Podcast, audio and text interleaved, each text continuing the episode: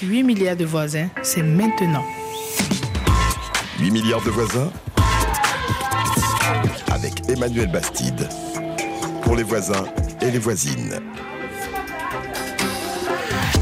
Bonjour, bienvenue 8 milliards de voisins et de voisines. Aujourd'hui, je vous propose un gros plan sur des métiers invisibles. Elles sont caissières, personnel de ménage, ils sont livreurs, chauffeurs Souvenez-vous, ces métiers étaient considérés il n'y a pas si longtemps encore comme essentiels au moment de la pandémie mondiale de Covid. Pas de masque, pas de protection, pas de télétravail et des salaires vraiment bas, soit 15% de moins que l'ensemble des salariés, en tout cas pour la France, pour ces travailleurs des premières et deuxièmes lignes. Quatre ans après la crise du Covid, quelle est dans le fond la situation des travailleurs modestes? Dans des sociétés de consommation où le client est roi Quelles sont leurs réelles conditions de travail? Comment sont-ils considérés aussi Faut-il parler de métiers de service ou de servitude Pourquoi ces métiers ne font pas l'objet d'un débat public, comme pour les agriculteurs par exemple en Europe en ce moment Appelez-nous si vous savez regarder tout simplement autour de vous ou si vous connaissez de l'intérieur ces métiers peu considérés vous qui n'avez jamais la parole, ne laissez pas les autres parler à votre place. Appelez-nous dès maintenant au 33 7 64 45 51 41. Et bien sûr, si vous êtes employeur aussi, vos points de vue nous intéressent. Vos appels sont bien sûr anonymes. Je vous présente euh, nos invités. Rachel, Racha Balmedi, bonjour. Bonjour. merci d'être avec nous, Racha. Vous êtes journaliste. Et pour euh, survivre un temps dans la jungle des piges, vous avez exercé aussi ces métiers, ces petits boulots. Hein, on les appelle comme ça quand on espère qu'ils sont temporaires. Oui, tout à fait. Tout à fait. J'en ai fait tout au long de, mes études et j'ai même dû continuer au-delà, oui. Vous publiez à votre service Les travailleurs essentiels qu'on ne voit pas aux éditions Favre. Ça vient de sortir. Cyrine Gardès, bonjour. Bonjour. Vous êtes sociologue au CNAM, le Centre d'études de l'emploi et du travail, et vous avez publié Essentiel et invisible, classe populaire au travail en temps de pandémie, c'était en 2022. Et vous avez étudié le secteur en particulier low cost, hein, c'est-à-dire les prix les plus bas, les magasins hard discount, et ses effets pour les salariés de la grande, de la grande distribution. Et puis on sera aussi euh, en Argentine avec Théo Conscience, notre correspondant à Buenos Aires, où l'inflation et la politique du nouveau président précipitent plus de gens dans des emplois précaires de service. 8 milliards de voisins et la planète se parle. Salut RFI, j'espère que vous allez bien. Oui, bonjour à tout le monde. Hein. Bonjour les voisines, bonjour les voisins. Big up, c'est Alfred depuis Libreville au Gabon. Les voisins, c'est vrai qu'on n'a pas la même porte, mais on vit dans le même environnement. On est tous ensemble en fait. Ouais, mais on n'a pas tous le même job, hein, quand même. Tout de suite, écoutez Kadi. Cette Ivoirienne de 45 ans travaille comme femme de chambre depuis 17 ans dans un hôtel de l'Ouest parisien, un hôtel 4 étoiles. Arrivée il y a 20 ans, elle élève aujourd'hui 4 enfants avec son mari qui est chauffeur de bus scolaire. Notre reporter Charlie Dupio a rencontré Kadi dans son quartier à Saint-Denis, dans un grand manteau. Il fait froid, elle boite parce qu'elle doit bientôt se faire opérer des genoux et elle se lève à 6 heures chaque matin. Je dépose ma fille euh, à, l'école d'abord. Je commence, j'arrive là-bas. Bon, le trajet, c'est tellement long. C'est une heure de temps pour arriver là-bas. Bon, souvent, j'arrive là-bas à 9h30. Donc, je commence à travailler. Souvent, on finit à 15h. Normalement, c'est 18 chambres par jour. Ça veut dire combien de chambres en une heure? Trois chambres à une heure. Si tu n'es pas quelqu'un qui est rapide, tu ne peux pas faire trois chambres à une heure. Ce n'est pas possible. Quand je rentre d'abord, je commence à ouvrir la fenêtre d'abord. Je mets des produits d'abord dans la douche. Puis je vais ramasser le, le, drap pour changer. Si j'ai fini de changer, après je fais la poussière. Si j'ai fini de faire la poussière, le lit, tu vas tirer le lit pour, pour le faire. Après, tu pousses. Le matelas? Oui, oui, le matelas. Oui. À chaque fois, tu t'abaisses, ça te fait mal. Quand tu dors la nuit, tout ton corps te fait mal. C'est un travail comme ça. Où est-ce que vous avez mal, par exemple? Euh, J'ai mal, mal au dos, mal au genou. Le soir, tu es épuisé. Franchement, tu es épuisé, tu es fatigué. Femme de chambre, c'est un travail qui est tellement dur. Quand tu n'as pas la force, tu ne peux pas faire femme de chambre. Si c'est 20 douches, tu vas laver. 20 lits, tu vas faire. Toujours c'est le même boulot. 5 jours par semaine. Qu'est-ce que vous avez dans la tête quand vous, par exemple, quand vous faites un lit, quand vous faites une chambre? À quoi vous pensez? Quand je sors, c'est l'argent que je vais chercher. C'est ça qui va avec moi au travail. C'est ça qui reste dans ma tête. Je me dis que euh, je vais chercher mon argent, c'est tout. Il faut que tu souffres pour avoir l'argent, pas avoir l'argent facile. Et vous êtes payé combien alors pour ce travail? Quand j'ai fait mon jet, le malement, c'est 1200. 1200 euros net. Voilà, c'est ça. Et est-ce que vous avez le sentiment que votre métier est valorisé? Je ne peux pas dire que c'est un bon métier. Parce que je n'ai pas le choix, c'est ça. Parce que ça me permet d'aimer mes enfants à l'école. C'est pour ça que j'ai fait. Avant, je faisais les mélanges. Deux ans. Puis, je commence à 5 heures du matin pour faire les mélanges dans le bureau. J'ai fait deux heures, travail de 2 heures et 3 heures. Je ne peux pas mettre mes enfants à l'école. Ce n'est pas possible. Je vais chercher un travail qui peut me permettre de mettre mes enfants à l'école. Je dis, bon, je vais chercher femme de chambre. Parce que les gens disent que les femmes de chambre, tu ne commences pas tôt. Là, comme ça, tu peux déposer ton enfant, tu as le temps. En fait, ça vous arrange en termes d'horaire, ce métier, vous Oui, pour mes enfants, oui. Moi, je ne cache pas mon travail en Afrique. Je me dis que c'est femme de chambre. Moi, je n'ai pas honte dans, mon travail. Moi, je me dis que c'est un travail normal, comme, comme les autres. Mais tu vois, les clients qui ne sont pas gentils avec nous, ils font des conneries. Par exemple, il y a deux qui peuvent faire, excuse-moi, les toilettes. La chasse n'est pas tirée. Il faut que toi, tu tires. Il y a deux même, ils se lavent pas là dans la douche, ils se lavent pas terre. Il y a l'autre qui est partout. Il y a deux, quand ils mangent, ils mettent le miel de, de manger partout, partout, partout. Tant du coup, une chambre 20 minutes. Quand tu vois les dégâts comme ça, tu ne peux pas faire 20 minutes dessus. Souvent, tu fais une chambre à 40 minutes parce qu'il a fait des bêtises. Donc, ça te prend du temps. C'est toi ce qui va tout ranger. Quand tu vois la chambre, tu n'as pas envie de ranger. C'est le client, le roi. Il s'en fout. Il s'est dit qu'il y a quelqu'un qui est là pour nettoyer. il, fait, il fait ce qu'il veut, euh, il sort. Qu'est-ce qu'ils pensent de votre métier, vos enfants? Est-ce que vous en parlez avec eux? Ah oui, et tout, euh, même ma fille, j'ai amené ma fille pour la montrer comment je fais. Qu'est-ce qu'elle vous a dit, votre fille, en voyant votre métier? Elle dit, ah, maman, c'est dur. Elle dit, c'est comme ça. Puis fais ton école bien. Tu choisis ce que tu veux dans la vie. Pas faire comme moi. Nous, on a déjà quitté en Afrique. Les enfants d'ici, ils vont à l'école. Il y a deux qui sont partis à l'école, mais moi, je ne suis pas partie à l'école. Pas du tout. Vous ne savez pas lire ni écrire Non, non, ni, parce que je ne suis pas allée à l'école. Il y a beaucoup de métiers. On peut devenir euh, médecin, on peut travailler au bureau. Travail qui bime pas les gens vite fait. Parce que les femmes de chambre, quand ils travaillent, ça abîme les gens vite. Parce que franchement, tu prends les lâches vite. Ça vous abîme. Voilà, c'est ça. Ça, il dit que je ne peux pas permettre mes enfants de faire femme de chambre. C'est pas possible. Reportage de Charlie Dupio. Cyrine Garde, euh, pendant la pandémie, il y a quatre ans, on avait dit plus rien ne sera jamais comme avant. Pourquoi tous ces métiers en première ligne, en deuxième ligne, sont toujours comme avant, malgré euh, d'ailleurs la pénurie de main-d'œuvre à l'heure actuelle? Oui, tout à fait. Le témoignage qu'on vient d'entendre, il est, très représentatif de la réalité de ces métiers dits essentiels qu'on appelle aussi euh, métiers de service. Hein. Si on, extrapole un peu, on va avoir dans ces métiers-là les aides à domicile, les caissières, les agents de nettoyage, de propreté, et j'en passe. Hein. Il y en a énormément. Et effectivement, la pandémie a eu cet effet positif, il faut le dire, de les mettre en lumière on a vu, on, ne pouvait plus ne plus voir en tout cas ce paradoxe selon lequel il y a un ensemble de métiers qui font tenir la société et qui sont injustement euh, mal euh, rétribués. Euh, ce sont des métiers physiques, la, personne l'a dit dans son témoignage, hein, donc contraintes physiques, travail physique, contraintes psychologiques, des cadences à tenir, hein, des objectifs chiffrés à tenir, donc un nombre de chambres à faire par heure, un nombre d'articles à passer à la minute, hein, si je prends l'exemple de la grande distribution, donc métiers de grande intensité euh, de l'activité, euh, des rythmes élevés à tenir avec des logiques de profit, de rentabilité qui sont très fortes derrière et qui expliquent aussi pourquoi euh, la situation n'a fondamentalement pas changé pour ces personnes-là. Mmh. Avec des statuts toutefois qui peuvent être extrêmement différents. On peut, être, on peut exercer ces métiers de service peu valorisés en étant en CDI, en CDD, mmh. en étant travailleur indépendant, en étant même non déclaré. Hein. Tout à fait, mais ce qui va caractériser transversalement l'emploi dans ce secteur, c'est quand même sa précarité. Précarité des rémunérations, pour commencer, même si vous êtes en CDI, CDI, quand vous gagnez le revenu minimum, vous pouvez être considéré comme un précaire.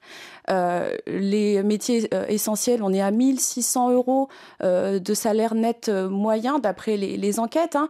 Mais en réalité, moi, quand j'interroge les caissières, j'ai plutôt des salaires à 1200, 1300, parce qu'on est sur des métiers euh, de temps partiel. Hein. Qui dit temps partiel dit salaire partiel. Mmh. Avec des temps de trajet élevés, ce qui fait que ce sont des personnes qui sont éloignées de chez elles assez longtemps. Oui, et qui prennent et des, des emplois du temps en gruyère. Mmh. Tout à fait, avec des coupures. Vous travaillez tôt le matin, tard le soir. Mmh. C'est le cas des femmes de chambre. Racha Belmedi, vous avez travaillé, vous, comme hôtesse d'accueil, concierge en entreprise, vendeuse dans une grande enseigne de fast-food, caissière. Fast fashion. Fast fashion, pardon. Euh, caissière? Non? Pourquoi vous avez exercé tous ces métiers? Euh, déjà par nécessité, parce que euh, voilà, tout au long de mes études, voilà, comme la plupart des étudiants, j'avais un petit boulot à côté. Euh, et ensuite parce que quand j'ai commencé à travailler comme pigiste, ben, j'ai connu une grande précarité. Journaliste. voilà, comme pigiste, journaliste, tout à fait. Et j'ai connu une grande précarité. Et justement, un métier de ce type me permettait d'avoir une flexibilité en termes d'horaire. C'est-à-dire que j'ai trouvé assez facilement un emploi, de, un emploi à temps partiel dans un grand magasin, ce qui me permettait justement d'avoir une régularité pour payer mon loyer. Mmh euh, tout en continuant mes piges à côté. Ouais, vous n'êtes pas la seule, hein, d'ailleurs, chez les journalistes pigistes et, et, dans d'autres euh, métiers, d'ailleurs, euh, précaires où il est difficile de, de faire carrière. Qu'est-ce que vous avez appris de ces expériences, fondamentalement, Racha Belmedi? Euh, j'étais, j'ai pas été très loin de devenir misanthrope à un moment. Euh, si vous voulez, c'est le contact avec le client qui est quand même assez particulier. Euh, après, j'ai retenu des choses positives de ces métiers-là, c'est-à-dire que ça m'a permis euh, de devenir beaucoup plus exigeante par rapport aux horaires, parce que quand on marche à la pointeuse, forcément, il n'y a pas d'écart possible euh, qui existe. À, partir d'une minute de, euh, retard, on est en tort et on peut on peut rendre des comptes par rapport à ça. ça m'a rendu voilà beaucoup plus rigoureuse par rapport à ça. Ça m'a appris beaucoup la patience justement face à des clients qui peuvent être parfois euh, qui ont des attentes exponentielles en ce moment. Euh, donc oui, j'en ai quand même tiré euh, du positif, même si c'était pas très simple tout au long de l'aventure. Mmh. Pas payer pour être patiente et en même temps détester cette humanité? Euh, détester cette humanité. Après, j'ai pas envie de généraliser, d'en tirer un portrait euh, totalement noir, mais c'est ça peut être extrêmement difficile face à certains clients qui peuvent être d'une violence euh, rare. Ouais. Alors bien sûr, vous allez nous raconter vivre et travailler en bas de l'échelle. Hein. Qu'est-ce que ça fait exactement au quotidien et comment fonctionne ce système? Vous restez avec nous, on se retrouve euh, après l'icône du rap français Passy et Roga Roga pour la touche rumba. Ils ont conjugué leur talent pour donner vie à Mon Africaine, les voisins, les voisines. Vous prenez la parole sur ces, sur ces métiers trop souvent invisibles. Envoyez vos messages sur WhatsApp au 33 7 64 45 51 40 41, on vous donne la parole. Roga, roga, passé. momi na biso mama na beto mwana ya kongo beto na beto. Ma chérie, coco, on est ensemble pour la vie matin midi soir de jour comme de nuit. Ouais. ma jolie chérie t'es forte vas-y fais-le. Fais ma chérie coco voilà la patronne vêtue d'un beau pagne coco coco madame bonjour ça va? Est-ce que je pose ça là? Après les salutations politesse, on se remet très vite au travail. Madame crie quand ça va pas, en même temps gère la baraque. Enfant et tracas, Régnier empêche au taf et braque, ni son mari ni son père ne l'interviendra. Belle classe, toujours à prêter, sexe quand elle se met à danser. Femme guerrière de mon cœur, belle panthère sous l'équateur. Mama na beto, mwana ya Congo, beto na beto. Coco.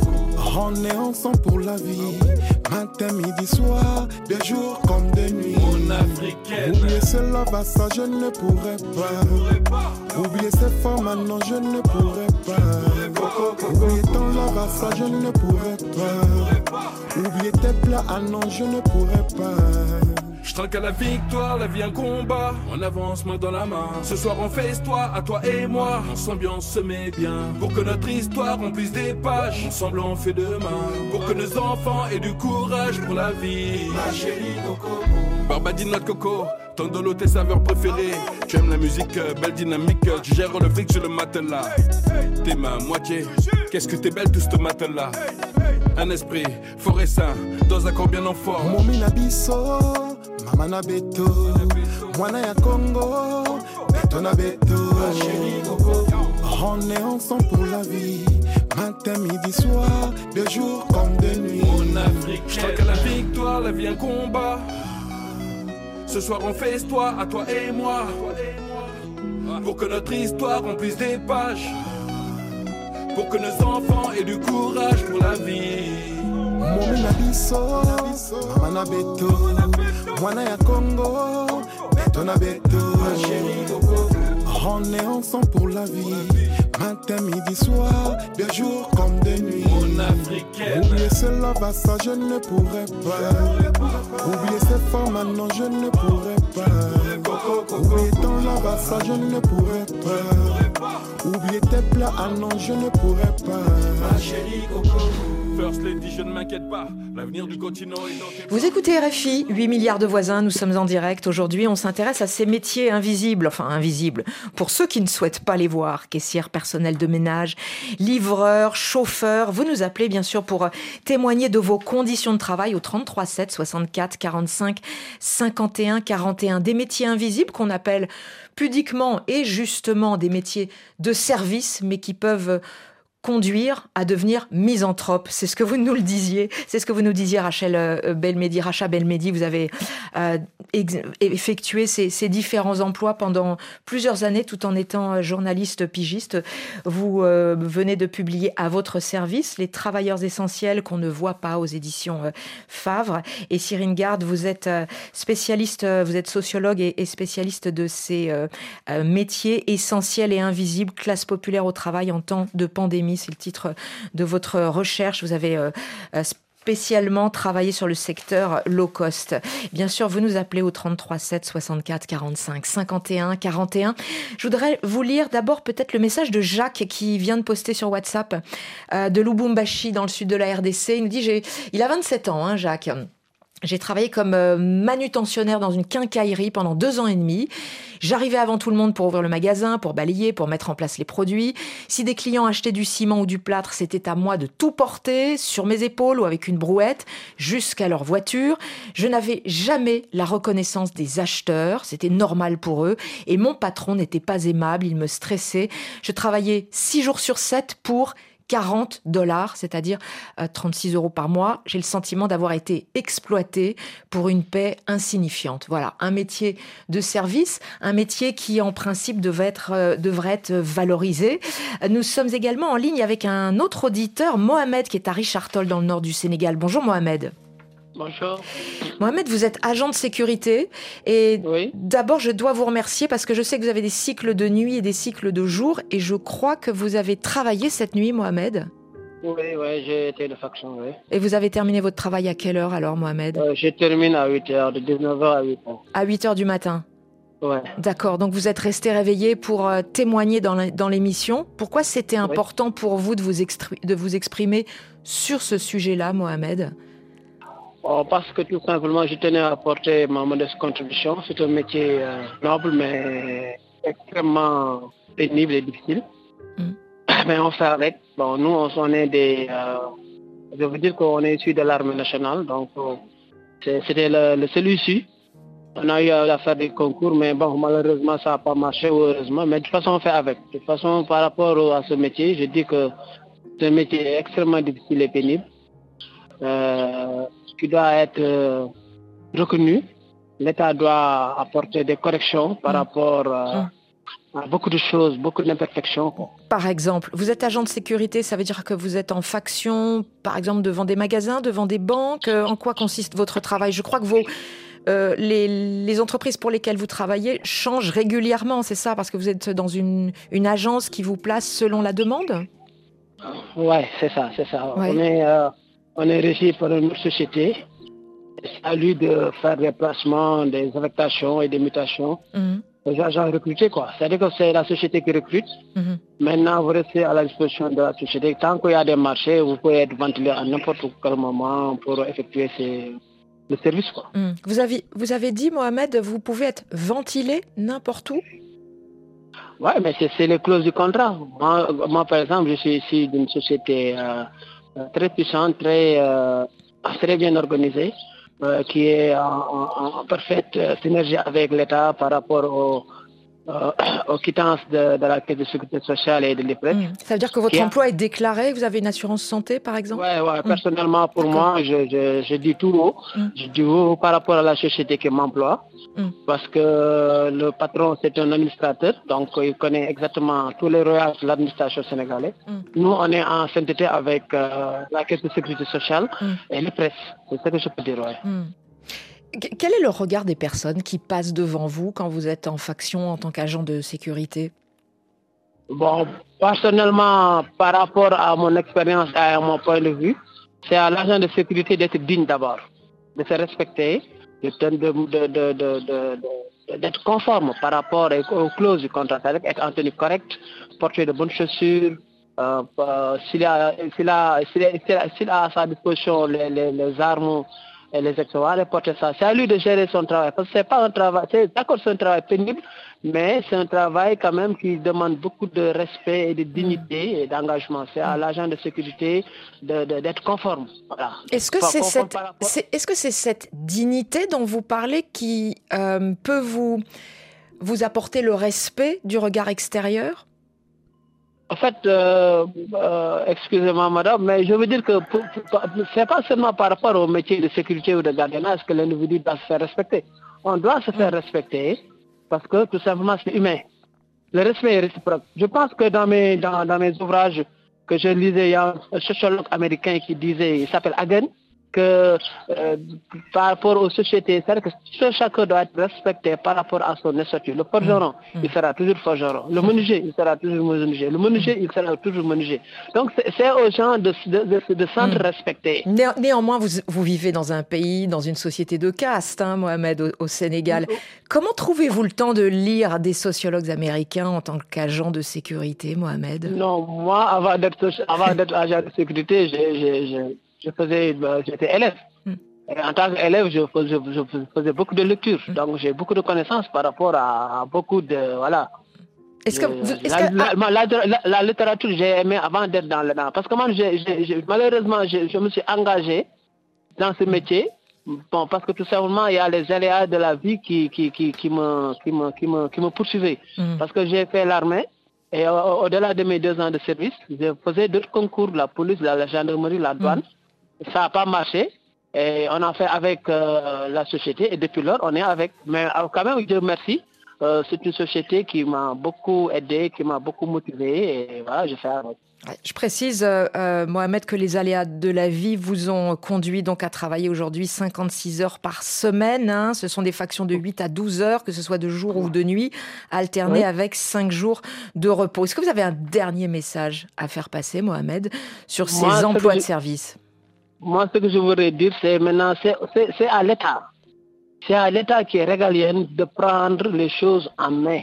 Il y a beaucoup de cacophonie, il y a beaucoup de tricherie, il y a beaucoup de sociétés qui ne sont pas euh, dignes, qui ne sont pas vraiment des sociétés euh, responsables, qui prennent des gens, qui les exploitent, qui, qui prélèvent, par exemple, si c'est 100, ils prélèvent les 50% ou les, 75% pour donner des miettes euh, aux autres aux agents qui sont chargés de veiller Maintenant, s'il y a braquage, c'est les agents qui se font tuer, c'est les agents qui se font massacrer. S'il y a vol, c'est les agents qu'on prenne qu'on fout en prison. Parce qu'ils sont responsables de rien du tout. Ils sont là parce que tout simplement, comme j'ai dit dans, mon message, c'est les aléas de la vie qui les ont poussés à être... Euh, on ne choisit pas. Ce n'est pas un métier qu'on choisit. C'est un métier qui, malheureusement, de nos jours, n'est pas valorisé. Donc, oh, tu, tu, dis, mais parce qu'il n'y a pas d'autre alternative. Hmm. Mais maintenant, c'est à l'État de, de, de, réguler tout ça, de, faire respecter vraiment, euh, comme la nôtre, euh, le social et j'en passe. Merci à vous, Mohamed. Je pense que euh, votre témoignage dans le nord du Sénégal à Richard Toll est édifiant. Vous avez tout dit, ou presque, en tant qu'agent de sécurité. Merci infiniment d'avoir été en ligne avec euh, nous, en direct chez 8 milliards de voisins. Et on va vous laisser euh, entamer votre nuit maintenant, bien méritée. Une nuit de, repos après votre, votre nuit de travail. Merci à vous, Mohamed. Merci, pareillement. Merci. Merci.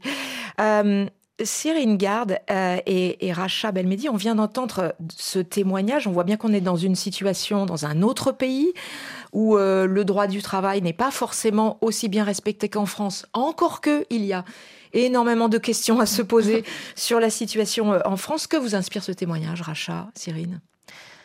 Euh, moi, ce qui me frappe, c'est quand même euh, le, la, la, conscience de ce monsieur, c'est-à-dire à quel point euh, il a conscience que voilà, ce n'est pas un métier qu'on choisit, à quel point c'est un homme qui a d'autres aspirations, je pense, d'autres rêves, des ambitions. Enfin, c'est quelqu'un d'instruit, il s'exprime extrêmement bien, il, a, il a lu, il nous cite des sociologues américains.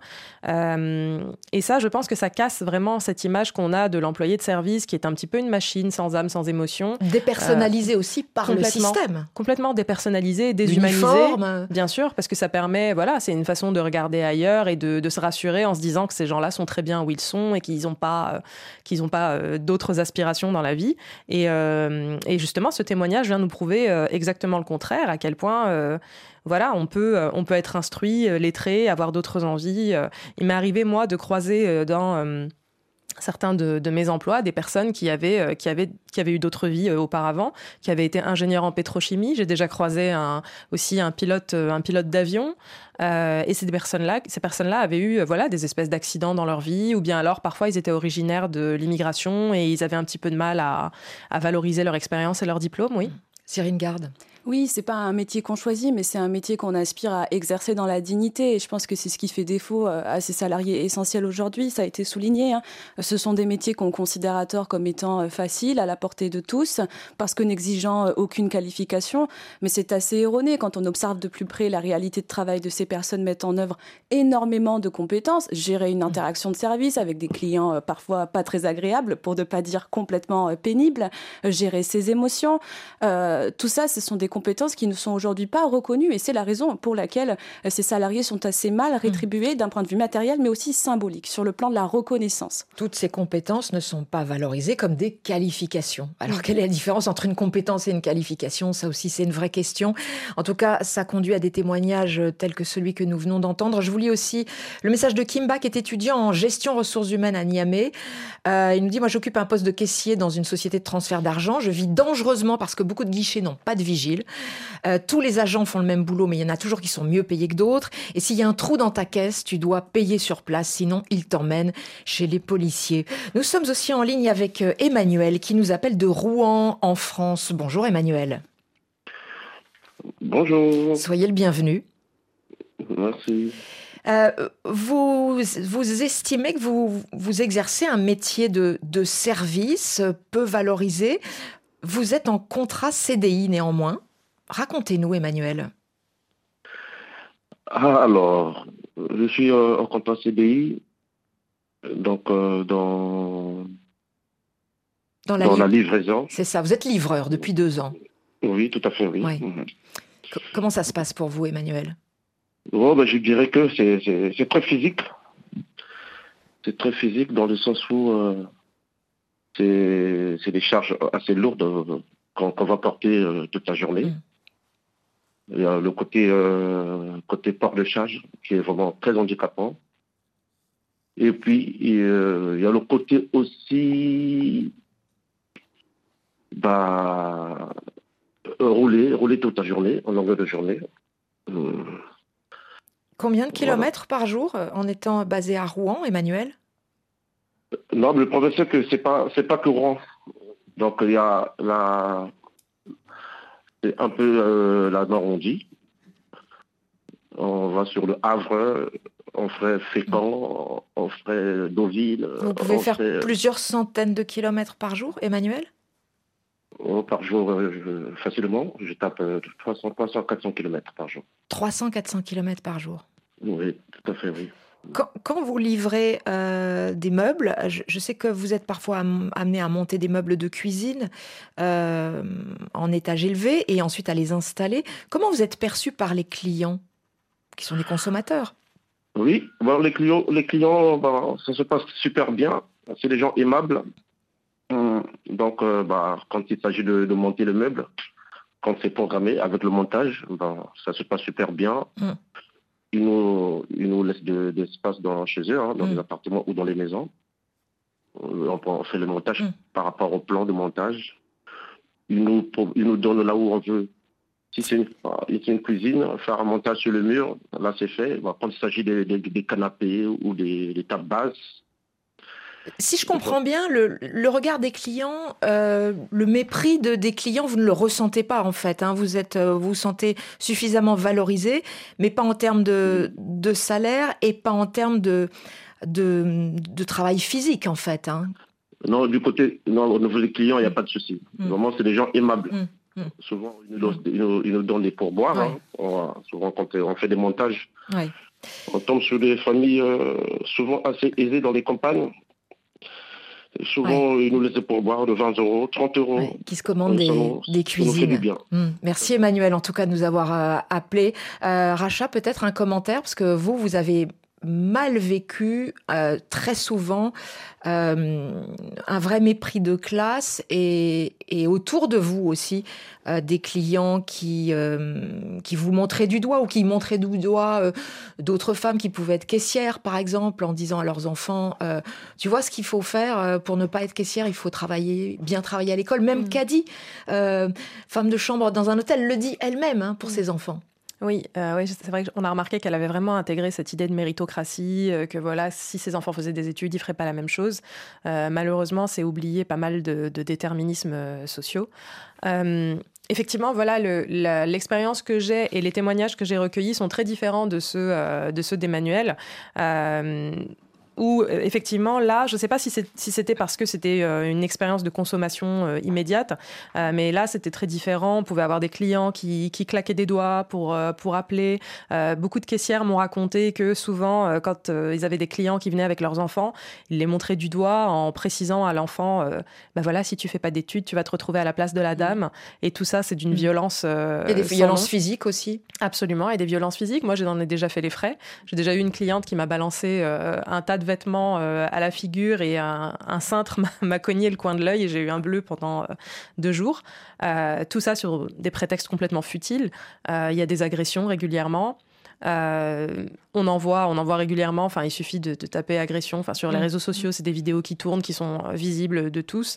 donc, c'est assez commun, c'est assez commun, et malheureusement, ça tend à augmenter. Comment s'applique finalement cette règle commerciale dans les métiers de service? Le client a toujours raison. Est-ce que c'est ça qui forge ce système-là de, métiers de services qui deviennent des métiers de servitude? Cyrine? Oui, je dirais que effectivement, euh, les entreprises de services vont beaucoup cadrer la manière dont le service doit être rendu euh, au public, à l'usager, au client. Ça dépend évidemment des contextes professionnels dans lesquels ce service est produit. Mais oui, il y a clairement un niveau d'exigence, alors qui peut, euh, qui peut bien sûr varier, parce que quand on sait que ces entreprises s'organisent toutes autour de logiques de profit qui sont des logiques de réduction des coûts, que derrière ce grand service qu'elles vendent, elles ne mettent pas beaucoup d'effectifs ou des effectifs extrêmement réduit, euh, nécessairement, la qualité de service, elle devient euh, très dégradée et on en a de nombreux exemples. Alors, les enseignes low cost en, sont un exemple, mais on peut aller chercher beaucoup plus loin dans les maisons de retraite, hein, où il y a effectivement des problématiques de sous-effectifs qui sont régulièrement euh, soulevées et qui dégradent la qualité du service rendu à des personnes âgées, populations vulnérables. 8 milliards de voisins sur WhatsApp 33 7 64 45 51 41. Nous sommes en ligne avec Patricia qui nous appelle euh, de l'Hexagone, je crois, Patricia. Vous êtes à Paris. Bonjour, Patricia. Bonjour. Vous souhaitiez, nous, vous, vous, vous, souhaitiez vous exprimer. Vous êtes aide-soignante, c'est bien cela? Oui. Oui. À l'hôpital, oui. D'accord. Donc, euh, vous, n'avez, euh, vous avez la sécurité de l'emploi? Oui. Hmm. Autrefois, oui, mais maintenant, c'est fini. C'est-à-dire? C'est-à-dire, autrefois, les fonctionnaires ne pouvaient pas être euh, euh, chassés hein, de, leur métier. Mais maintenant, ça y est, euh, la loi a été votée il y a quoi, deux, un ou deux ans maintenant. Hmm. On peut être maintenant viré de l'assistance publique. Oui, c'est assez rarement le cas quand même c'est rare, mais il faut faire un gros, gros, gros, gros dégât. mais, pourquoi, vous vous sentez, euh, pourquoi vous vous sentez appartenir à ces métiers invisibles de service, alors que, pour le coup, euh, n'importe qui, euh, n'importe quel malade à l'hôpital vous voit, et, non seulement vous voit, mais est reconnaissant en général quand même de la part de, ces métiers de soins, Patricia. Pourquoi vous avez souhaité vous exprimer en quelques ben mots? C'est pour vous dire que c'est pour vous dire que non, non, non, non, non, non, ça c'est l'illusion, c'est un tabou. Ah. Et puis on est à l'hôpital, c'est faux. C'est faux. Je ne parle même pas au niveau des malades. Les malades encore, personnellement, je peux dire encore peut-être que c'est la révolte par rapport à son état. Mm. Je peux encore me faire une raison. D'abord, c'est ce que je me, je me fais en général. Mm. Mais je vous, vous voulez dire que les malades, vous voulez dire que les malades ne sont pas si respectueux que ça vis-à-vis de vous, alors qu'ils ont tant besoin de vous dans leur situation? Euh, Mais non, mais non. Il y a, il y a, il y a un peu de tout. Il y a un peu de tout. Ils se consomment, en... ils, se, ils se considèrent comme des clients finalement d'une certaine manière. Tout à fait, des clients, des malades, donc ils n'ont que des droits, ils n'ont pas de devoirs. Hmm. Voilà, vous êtes obligé de leur rappeler, évidemment avec la bienveillance, parce qu'on nous a appris à dire que euh, parfois certains malades euh, c'est la colère de la vie. Pourquoi moi Pourquoi pas mm. l'autre Pourquoi Pourquoi Pourquoi mm. Personnellement, je me fais une raison. Je, je, enfin, je réponds aux malades, mais dans la bienveillance. Ou parfois, euh, quand je suis pas, c'est aller trop loin, je dis bon, écoutez, j'ai pas en, état de vous répondre, je reviendrai plus tard, mm. pour ne pas me mettre aussi dans des problèmes. Et que souhaitiez-vous nous dire au niveau de votre hiérarchie? Comment? Au, niveau de votre hiérarchie, comment ça se passe Au niveau des hiérarchies, ça va. Ça va, ils arrivent à comprendre et puis faire ce qu'il y a à faire. Euh, euh, rappeler aux malades que ben voilà, euh, mm. vous êtes là pour être soigné, mais vous avez des droits et des devoirs aussi vis-à-vis des, soignants, des aides-soignantes. Mais je parle plutôt au niveau de nos collègues infirmiers et infirmières. Ah. Le problème, c'est à ce niveau-là. C'est-à-dire? Aucune considération. Parce qu'ils se considèrent supérieurs à vous en tant qu'aide-soignante? Parce qu'ils ont fait, voilà, parce que, et pourtant on a ce qu'on appelle, euh, comment on appelle ça, les compétences communes. Mm. Mm. Vous savez, euh, la formation d'infirmière, c'est trois ans. Et la première année, c'est l'hygiène de base. C'est ce que nous, nous faisons. Vous savez, dans les relations, dans les préparatifs des, matériels, etc. etc. C'est la première année de, d'école d'infirmière. Vous voyez? Mais beaucoup d'infirmières nous prennent pour un moins que rien. Ils pensent qu'on a du coton à la place du cerveau. Je vous donne même récemment il n'y a, pas que ce week-end, par exemple, parce que j'ai travaillé de nuit, je travaille de nuit. Euh, il y a un malade qui mangeait très lentement par rapport à son état de santé, et j'ai oublié d'aller euh, débarrasser le plateau. Mm. L'infirmière est rentrée, prend le plateau, déposé par terre, et est venue me chercher. Que Patricia, euh, il y a le plateau dans la chambre de Monsieur X et dans la chambre Y. Eh bien, je suis comme je suis allée, le plateau était par terre. Et puis c'est pas qu'elle était occupée. Elle voulait, elle voulait que vous vous abaissiez euh, conformément à la position qu'elle imagine pour vous, si j'ai bien compris. Vous voyez Merci Patricia, merci beaucoup de nous avoir appelés euh, en direct chez 8 milliards de voisins. Euh, dans ces emplois de service souvent invisibilisés, c'est vrai que les, il y a des castes, il y a des hiérarchies. Hein. D'ailleurs, vous l'avez beaucoup vécu toutes les deux et vous l'avez beaucoup analysé, Cyrine Garde, en quelques mots. Oui, tout à fait. Le mépris, euh, il vient pas uniquement de la clientèle ou du public. Il, peut aussi venir euh, de la hiérarchie euh, lorsqu'elle ne reconnaît pas suffisamment le travail effectué. Ça a été assez manifeste pendant le Covid. Hein. Moi, les caissières que j'ai interrogées ont, beaucoup dit qu'elles auraient aimé ne serait-ce qu'avoir un merci hein, de la part de leur hiérarchie, dont une partie parfois n'était pas présente sur les lieux parce qu'en télétravail. Alors bien sûr, on va aussi parler des, des, solutions si elles existent, mais je voudrais dans quelques instants que l'on donne la parole à la situation de travailleurs précaires en Argentine. 8 milliards de voisins et de voisines. Seul on va vite, mais ensemble on va plus loin. On va vite, on va plus loin. Vous êtes nombreux à, nous appeler pour témoigner. Nous sommes maintenant en ligne avec notre correspondant à Buenos Aires, Théo Conscience. Bonjour Théo. Bonjour Emmanuel, bonjour à tous. En, en, Argentine, les personnes qui travaillent dans les emplois de service sont d'autant plus précarisées que bien souvent ils ne sont pas déclarés par leur employeur dans un pays pourtant développé.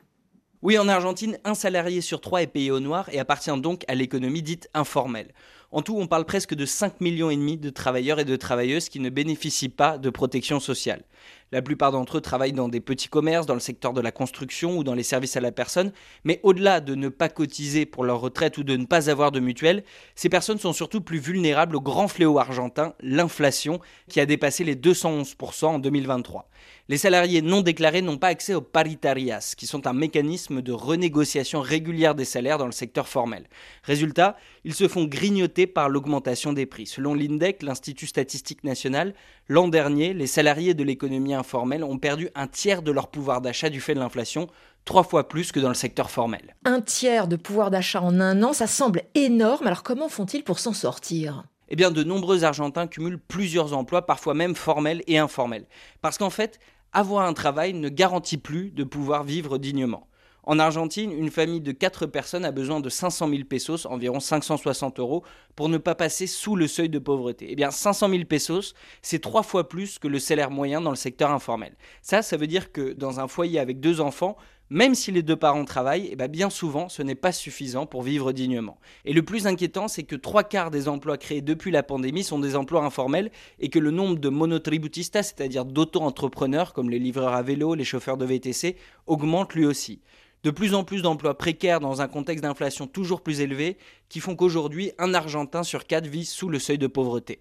Et, ces travailleurs euh, précaires en Argentine, euh, comment vivent-ils l'arrivée au pouvoir de Javier Milei, le nouveau président argentin ultra-libéral? Eh bien d'abord, il faut préciser que beaucoup d'auto-entrepreneurs et beaucoup de travailleurs de l'économie informelle ont voté pour Javier Milei parce qu'il avait promis d'en finir avec l'inflation. Mais les mesures qu'il a prises depuis son arrivée au pouvoir, notamment la fin des accords de prix et une dévaluation de 50% de la monnaie nationale, ont fait exploser l'inflation, plus 25% rien qu'au mois de décembre. À côté de ça, il a aussi signé un décret de dérégulation massive de l'économie qui abroge ou modifie plus de 300 normes et lois, notamment en matière de droit du travail. Ça, ça veut dire moins de protection pour ceux qui ont un emploi formel, et pour ceux qui travaillent au noir, Javier Milei a supprimé les amendes que devaient payer les patrons qui ne déclarent pas leurs employés. À court terme, on se dirige donc vers encore plus de précarité pour les travailleurs en Argentine. Merci Théo Conscience, euh, correspondant de RFI en Argentine. Merci infiniment. Euh, Cyrine euh, Garde et, et, Racha Belmedi, évidemment, là on vient de voir la situation de l'Argentine qui est bien plus dramatique que celle de la France. Néanmoins, aujourd'hui, à, la lumière de tout ce qu'on a entendu comme témoignages, on a eu des témoignages en France, des témoignages sur le continent africain, la situation en Argentine, euh, quelles seraient les solutions pour euh, changer l'image de ces métiers, les revaloriser, mais pas seulement, je dirais, concrètement, mais également aussi sur leur place dans la société? Racha Belmedi. Pour moi, il est vraiment temps pour euh, les personnes qui sont en, réellement en position de pouvoir, à savoir l'État, de sévir. Euh, c'est-à-dire que euh, si on veut revaloriser ces métiers-là, il va falloir, désolé du terme, taper un petit peu sur les doigts des patrons parce que parce qu'ils ont des responsabilités qu'ils ne prennent pas. ils n'assurent pas toujours la sécurité de leurs employés, ils n'assurent pas toujours le fait qu'ils travaillent dans le confort, dans la dignité. et ça, c'est assez important de, pointer, le doigt, voilà la responsabilité de l'État euh, dans la dégradation des conditions de travail de ces personnes. Oui. Comment expliquer, euh, Garde, que ces emplois font rarement l'objet de débats de société, comme c'est le cas avec l'agriculture en ce moment? Ce sont des personnes qui sont euh, dépossédées de la parole publique et dépossédées de la capacité, euh, de la possibilité en fait de dire leur réalité. Euh, bien souvent, ce sont des gens qui parlent à, leur place, moi la première, hein. et donc des personnes qui sont écartées en fait hein, du débat du débat public. Et, c'est vraiment important de, le dire parce que euh, on répète à tout bout de champ que ces salariés sont essentiels, mais sont-ils traités comme s'ils l'étaient? Et je pense que tout le nœud, du problème, il est là. Il faut arriver à trouver le moyen de traiter ces personnes comme si elles étaient réellement essentielles. Ça passe par les rémunérations, ça passe par la reconnaissance concrète de, leur pénibilité, de la pénibilité de leur travail, ça passe aussi par une réflexion sur c'est quoi une activité essentielle pour notre société. Mmh. Aujourd'hui, est-ce que c'est essentiel qu'un livreur à vélo pédale des dizaines de kilomètres pour livrer un burger? Je n'ai pas la réponse on ne peut pas la trouver nous ici, parce qu'il faut qu'on en discute collectivement et que les premiers concernés donnent leur avis sur la question, que ce soit eux ou leurs représentants, par exemple les organisations syndicales, qui ne sont euh, pas très souvent euh, consultés sur cette question qui ne sont pas très souvent consultés, mais aussi parce qu'on assiste à, un regroupement de métiers très disparates et c'est très compliqué de se fédérer. Euh, euh, finalement, il n'y a pas de représentants de, de combat comme on avait la classe ouvrière ou, mm. les agriculteurs d'ailleurs. Hein. Dans les agriculteurs, là, je ne parle pas des super céréaliers qui eux aussi cherchent à bloquer Paris, mais plutôt des éleveurs de porc à, à 600 euros par mois.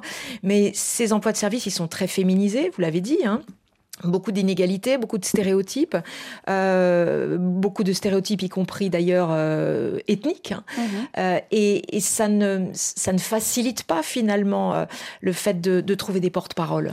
Oui, alors après, ces salariés sont invisibles, mais comme le dit Rachel Belmedi dans son livre, c'est aussi parce qu'on ne veut pas les voir. Il y a des grèves de femmes de chambre.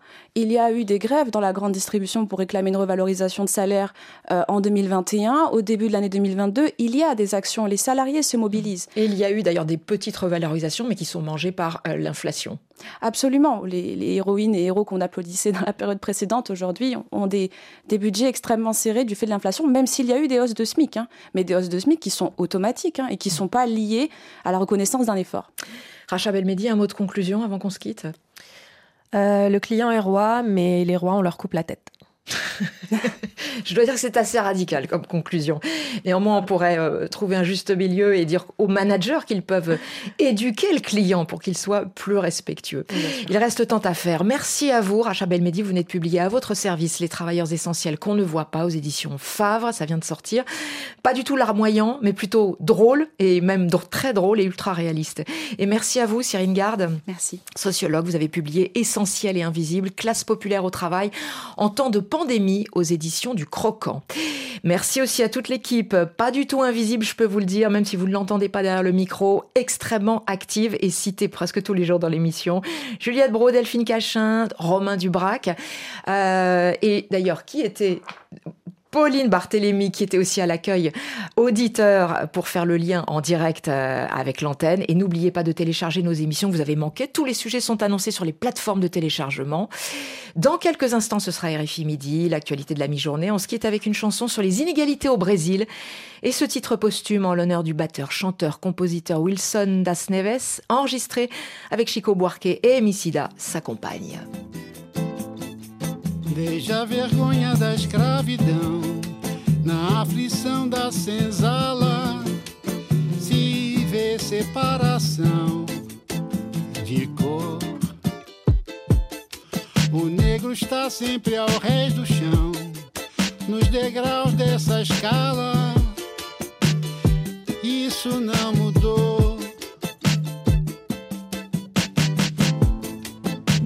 Momento da criação da primeira favela, a desagregação voltou. Negro ainda está nessa condição de miséria e mazela de quando começou. Chicote ou unido de bala, favela ou não faz diferença Parece que em toda novela, senzala ou favela é a nossa sentença. E onde entra a mão do governo, é só uma política mais de exclusão. Esse nosso apartheid é sem termo, temos que brigar por outra abolição. Desde a vergonha da escravidão, na aflição da senzala se vê separação de cor. O negro está sempre ao rés do chão, nos degraus dessa escala. Isso não mudou. Desde o momento da criação da primeira favela, a desagregação voltou. Negro ainda está nessa condição de miséria e mazela de quando começou. Chicote ou unido de bala, favela ou senzala não faz diferença. Me parece que em toda novela, senzala ou favela é a nossa sentença. E onde entra a mão do governo, é só uma política mais de exclusão. Esse nosso apartheid é sem termo, temos que brigar por outra abolição.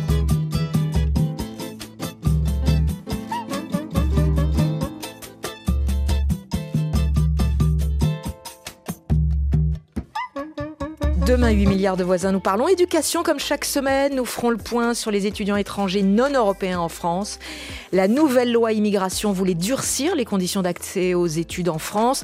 Des mesures supprimées par le Conseil constitutionnel. Alors la France est-elle pour autant si attractive? Quelle est la réalité des procédures administratives pour les étudiants étrangers? Vous aurez la parole demain, même heure, même endroit.